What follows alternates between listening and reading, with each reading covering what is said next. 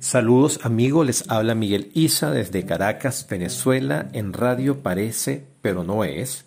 En esta oportunidad, una nueva conversación con nuestro amigo performista, pintor, bailarín, creador, brujo, chamán, eh, Rafael Betancourt.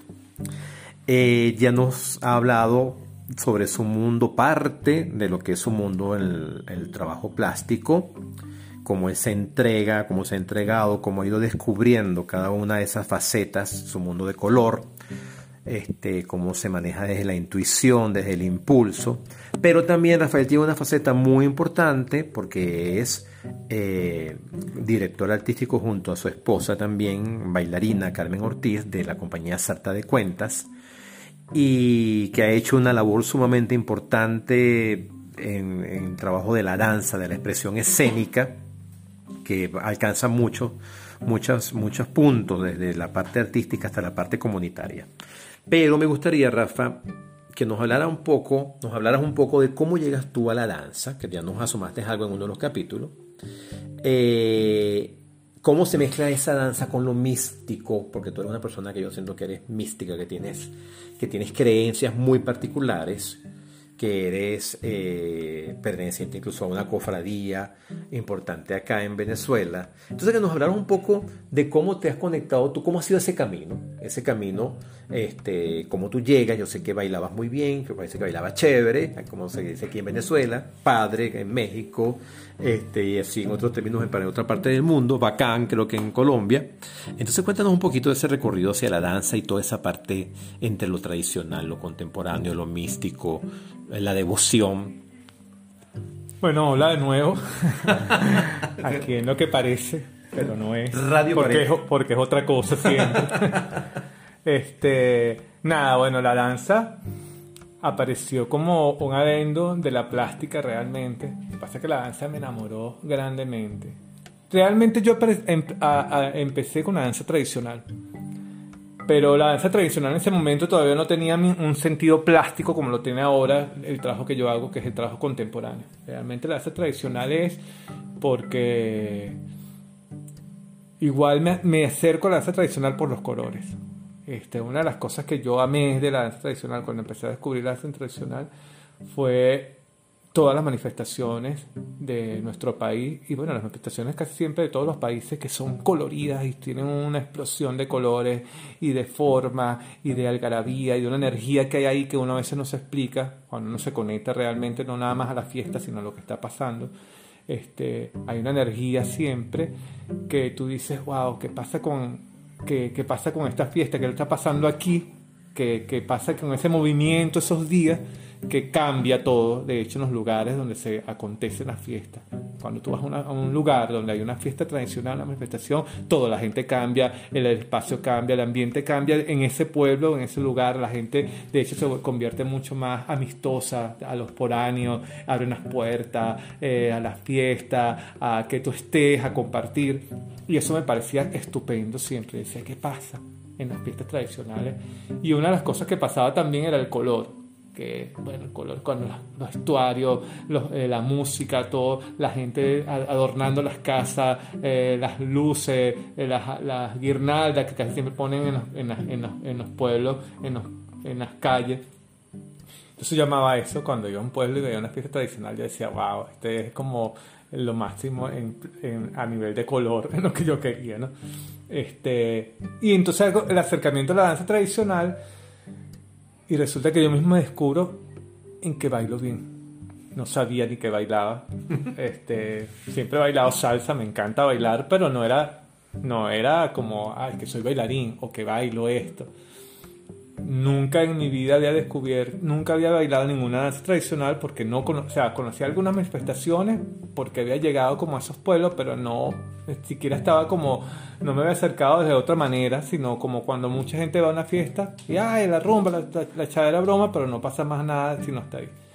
Este, descubro con una gente la danza tradicional y cuando descubro eso me quedé impactado porque además me di cuenta que lo tradicional va mucho más allá de lo, de lo que está ahí eh, eh, como por encima y entonces empieza a ver la devoción, lo simbólico, lo que habla de lo que nos habla de nosotros como pueblo, lo que habla de lo que es nuestra idiosincrasia. Empieza a decir, Dios mío, ya va, me descubrí negro además.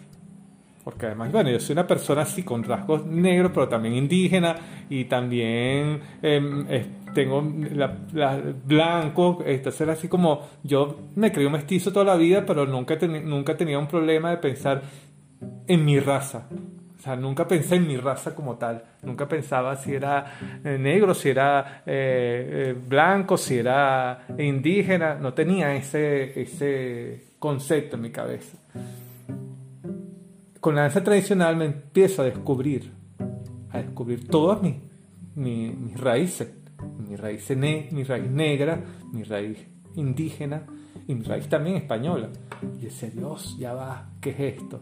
Claro, yo me voy más, pero no sé si es por la locura, por todo, me voy, me voy más hacia lo negro y digo, ya va, es que, es mi raíz negra es muy fuerte. Además, la raíz negra aquí en este país es muy fuerte, en, Venezuela.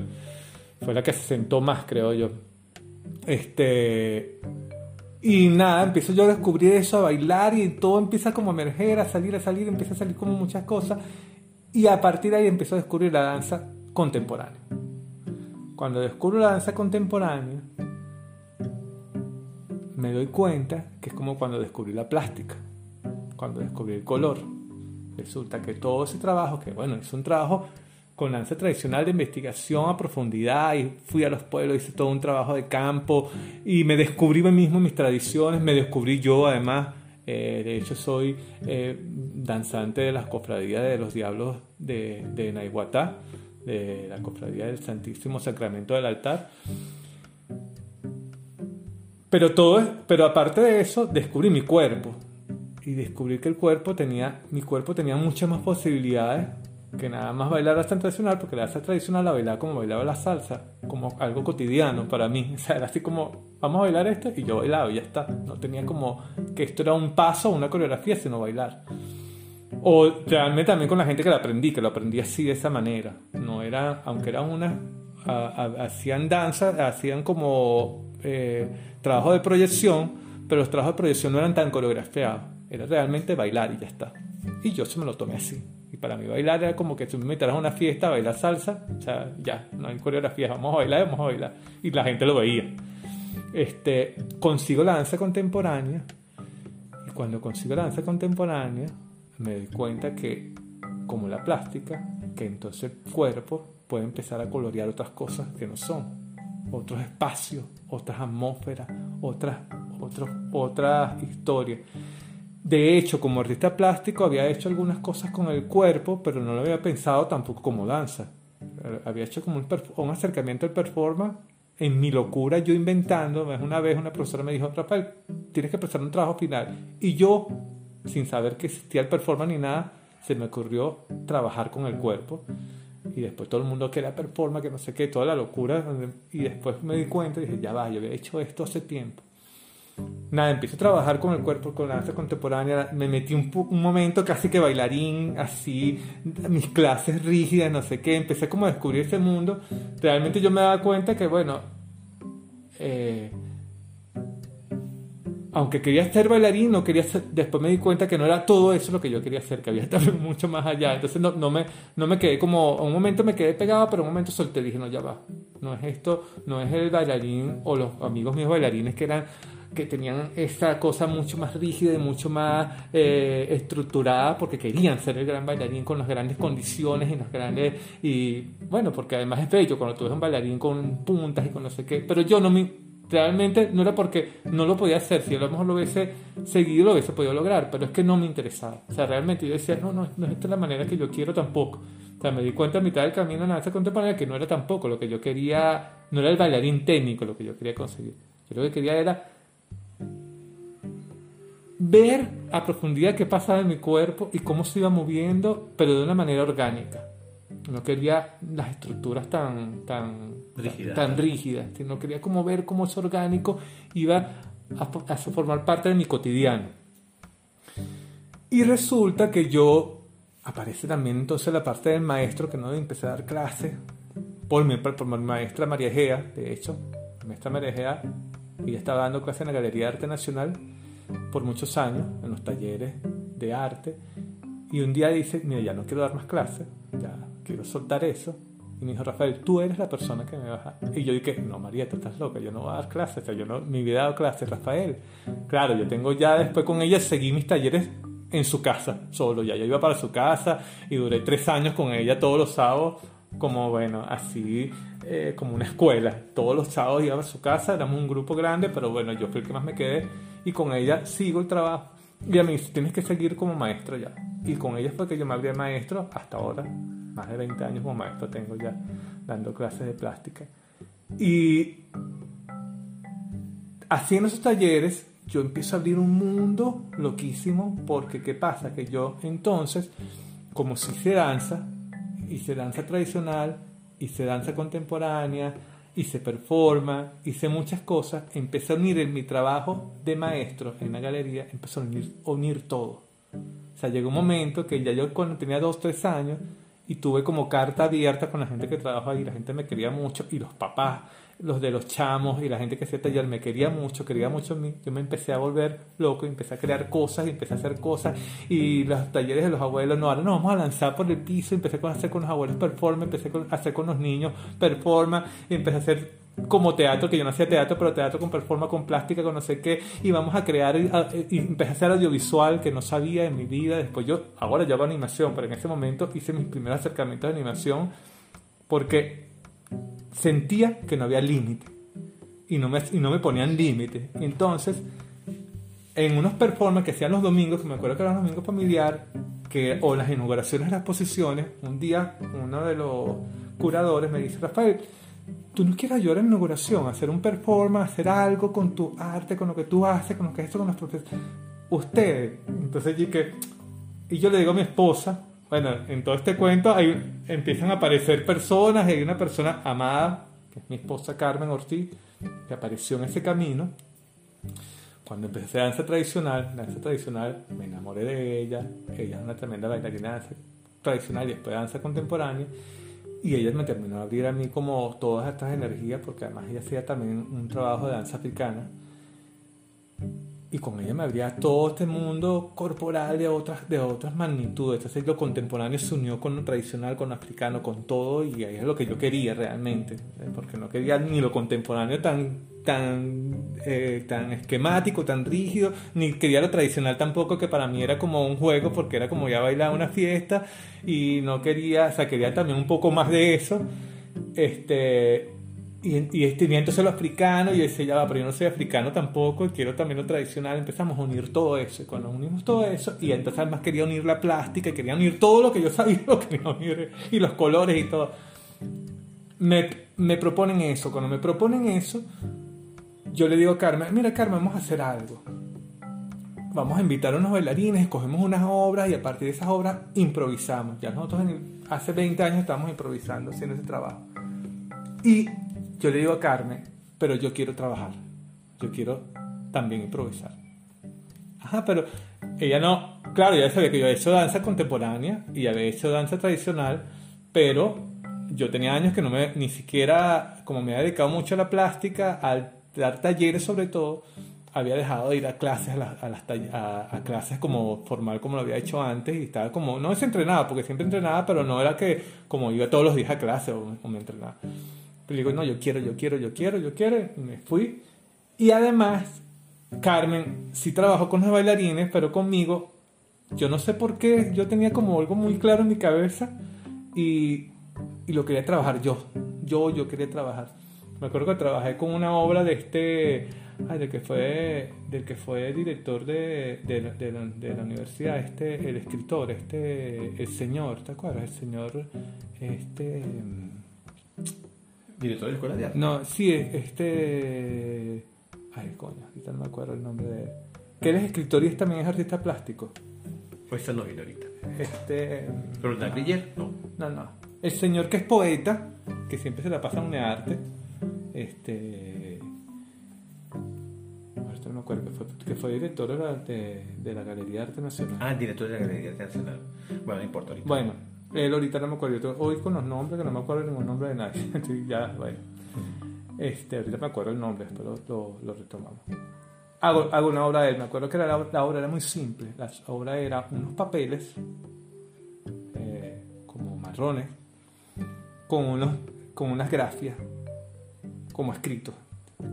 Era como así, como una, como esa cosa japonesa, pero él era como él es, como él es el poeta, él hace como unas grafias, escritos, escritos, escritos, eran como una textura realmente, un papel, un papel grandísimo con una textura. Yo lo vi y dije, yo quiero eso, no sé por qué. Y resulta que a partir de ese yo me creé un vestuario. Ay, voy. Disculpa. Resulta que yo agarro esa obra y yo mismo, que fue lo que es lo que, lo que me ha pasado ahora, cuando yo empecé a, a trabajar sobre ese performance, me di cuenta que yo iba más allá, porque entonces era la concepción del performance, no nada más a nivel corporal, sino hice un vestuario, eh, trabajé con la música y trabajé lo que quería hacer. No lo, no lo trabajé corporalmente, pero yo sabía lo que quería hacer exactamente en el momento, en con la música, con el sonido, con todo. Y siempre me acuerdo que era un papel gigante, craft, largo, muy largo. Yo tenía unas vasijas donde tenía eh, eh, como harina. Y yo tenía un traje como japonés, que además el traje era como un pantalón negro. Realmente tenía el torso, en ese momento que estaba joven, tenía el torso desnudo, pero tenía además del pantalón negro, que era así bellísimo, tres papeles marrón, como la obra de él, con la grafia que yo le había dibujado en negro. Era así como muy etéreo todo eso. Y yo caminaba con la música todo un tiempo, llegaba a la esquina, iba dibujando todo el camino con arena y al final era que yo me lanzaba en ese camino y lo borraba y me iba. Todo eso surgió en mí en un momento nada más de ver la obra de él. Era, y la obra de él era unos papeles con unos escritos nada más. Y yo me imaginé esos escritos como un camino, como una música, como un principio un final. Me imaginé esos escritos como un camino, como un camino que tenía que yo debía haber andado, que yo tenía que haber andado y que tenía que andar y que tenía que seguir. Y me solté y me dejé ahí llevar. Y resulta que ahí nací como bailarín. Sea, a partir de ahí no quise dejar de bailar más nunca contemporáneo. O sea, yo a partir de ese día que hice ese performance, me acuerdo además, me acuerdo que había un bailarín, eh, Julio César, ¿te acuerdas Julio César? Julio César estaba ahí, Julio César Alfonso estaba ahí ese día. La galería estaba repleta, el jardín, además, para mí yo era muy nervioso y yo era tanta gente que yo estaba así como, como en mi ambiente, como así, cuando uno está así como, yo salí y todo se apoderó de mí, todo el papel, el performance, la gente, la música, todo, me entregué y terminé todo. Me acuerdo que Julio César me decía, yo me quedaba sorprendido porque yo ni, ni, me imaginaba lo que iba a pasar, ni, ni sabía que yo iba a hacer eso. Julio César me decía, yo quiero hacer eso, Rafael. Y Julio César es Roliverio de bailarín, era tremendo bailarín. Cuando me dijera eso, yo decía, pero Julio César es loco. Me dice, Rafael, eso quedó, esto yo quiero hacer ese trabajo, yo quiero hacer ese performance, yo quiero hacer ese personaje. Y después de ahí no, no dejé de bailar más nunca. O sea, no, no pude dejar de bailar. O sea, nací como bailarín ahí y decía, cuando terminaste este performance, yo dije, Carmen, yo quiero hacer esto. Y nada, ahí seguí. Toda la vida después empezamos a trabajar en la galería, todo. Eh, y empezaron a transformarse más cosas todavía, porque nunca dejamos de transformar. Carmen y yo seguimos, seguimos trabajando. Hice coreografías con ella, trabajé como bailarín para ella, donde me aprendía las coreografías exactas, sí, porque ahí después me dediqué casi que al trabajo de danza. Este, claro, Carmen hace un trabajo mucho más eh, como, como, una unión de todo, para mí era mucho más fácil. Yo las cosas muy técnicas no, le decía Carmen, no te pongas a inventar porque no, pero ella las cosas como esos personajes y estas cosas que eran mucho más orgánicas, yo las hacía, había cosas que en grupo que las hacía. Y continué, lo que pasa es que después entonces nuestro trabajo cambió completamente, nuestra vida, nuestra hija, nació nuestra hija, pero además entonces empezó todo, otra cosa más, que es lo del maestro, que empezó a aparecer muy profundamente el trabajo comunitario con la gente. Y el trabajo comunitario, el trabajo con la gente realmente, no comunitario. Lo que pasa es que comunitario porque fue donde hubo más acercamiento directo con la gente. Pero el trabajo con la gente directo empezó a permear todo lo que hicimos, desde lo plástico, desde la danza, desde nuestro trabajo de creación. Y, y fue lo que realmente dio la pauta para hacer lo que hacemos ahorita. Nuestro trabajo es directamente con la gente, con la calle, nuestras creaciones van directamente con... Es muy difícil que nosotros hagamos una cosa en una caja cerrada, necesitamos a la gente. Nuestro trabajo, la gente es parte de la obra. Las respuestas que ellos dan hacen que la obra se complete y se, y se como que se consagre. Y empezamos a ver qué es lo que pasaba en la gente cuando nosotros le bailábamos cerca o los tocábamos o cuando poníamos cierta música o nos movíamos de cierta forma, qué pasaba con esa gente y qué respuesta daba y esa respuesta cómo la podíamos llevar a nosotros a la obra. Entonces empezó a jugar todo eso este, y nos dimos cuenta que para nosotros era necesario el público, la gente como tal, pero su respuesta. No el público como, bueno, todo el mundo necesita el público, pero es como el público como parte del espectáculo. Y ver lo que pasaba con esa gente y cómo se transformaba. O sea, nosotros empezamos a descubrir que el arte, porque lo vimos nosotros y lo vivió Carmen, porque Carmen también transformó su vida, que el arte nos transformó y nos transformó para mejor. O sea, nosotros queremos, o como, ese, como, como dieron este regalo a nosotros, nosotros también queremos que la demás gente tenga este regalo.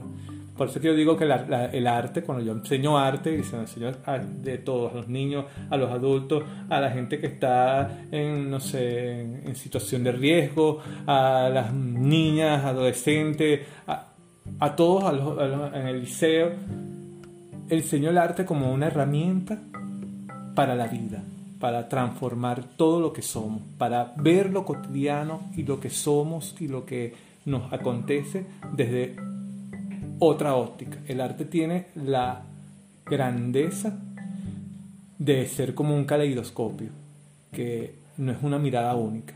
O sea, el arte te enseña una cosa y te la da desde miles de miradas y todas son válidas. Y tú escoges la que tú quieras y la que se adapte a ti y la que mejor, en la que mejor tú te sientas a gusto para continuar la vida y seguirla feliz. Y por eso creo que el arte es así. Bueno, esto ha sido absolutamente hermoso. Eh, ojalá que podamos llegar a muchos lugares del mundo. Rafael, gracias, de verdad. Seguro vamos a seguir conversando. Seguro vamos a invitar a Carmen Ortiz para que también nos hable ella de sus recorridos. Y a lo mejor eh, tenemos una conversación los tres, también puede ser bien interesante. Eh, esto es Radio Parece, pero no es, desde Caracas, Venezuela. Me pueden seguir por arroba Migueliza con doble S 62 y Rafael, danos tu eh, red y la de tu agrupación. Mi red, Rafael Piso Bajo Betencourt y la de la agrupación es arroba Sarta de Cuentas. Bueno, muchísimas gracias y hasta una próxima entrega.